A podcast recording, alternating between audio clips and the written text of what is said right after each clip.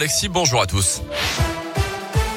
Et à la une de l'actualité ce matin, le procès d'un chauffard hier à Bourg-en-Bresse. En juin 2018 à Saint-Étienne-du-Bois, la moto d'un jeune homme avait été percutée violemment par l'arrière par une voiture en direction de Bourg-en-Bresse. Âgé de 21 ans, le pilote n'avait pas survécu à ses blessures. Une affaire a d'abord classée sans suite, aucune faute du conducteur n'ayant été retenue selon le progrès. Mais la famille de la victime avait quand même déposé plainte par la suite. Hier, l'automobiliste de 46 ans comparaissait donc notamment pour homicide involontaire. Le parquet a requis 8 mois de prison avec sursis contre lui.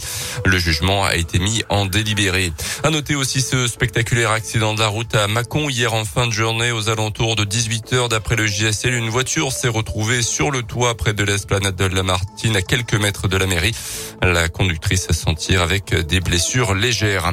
Un coup de pouce pour un jeune indinois dans la difficulté. On vous parle ce matin du combat de Jules, un adolescent de 15 ans vivant à Béni au nord de Bourg-en-Bresse. Il y a quelques semaines, les médecins lui ont diagnostiqué un cancer, un sarcome des wings qui touche tous les ans en France, une petite centaine de personnes seulement.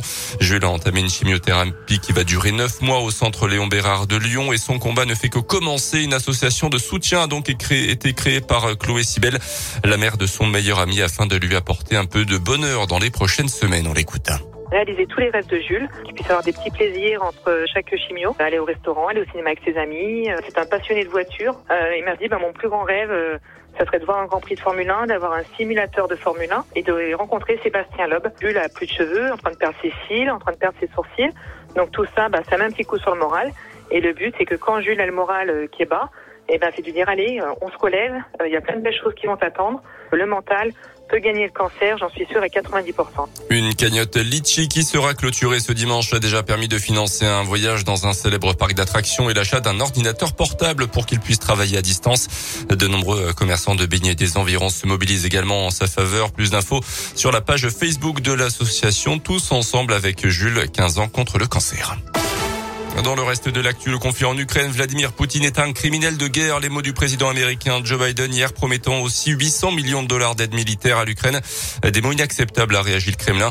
Hier, le théâtre de Mariupol a été visé par une frappe. Il euh, pourrait abriter des centaines de civils selon les autorités locales. Aucun bilan n'a été donné pour l'instant. La nouvelle station de négociation n'a rien donné hier. La Russie réclamant notamment une neutralité de l'Ukraine. Dans ce contexte, le Premier ministre a présenté hier le plan de résilience face à la montée des prix en France. L'État prendra en charge notamment une partie des sur surcoûts de certaines entreprises très consommatrices d'énergie. Les sports avec euh, de la Ligue des Champions de foot hier soir et l'aventure qui s'arrête malheureusement en huitième de finale pour Lille. Le champion de France en titre éliminé par les Anglais de Chelsea de Buzyn. Euh, les Anglais l'avaient emporté 2-0 match aller ce soir en Ligue Europa. Lyon reçoit Porto match retour des huitièmes. Les Lyonnais l'avaient emporté 1-0 à l'aller la semaine dernière.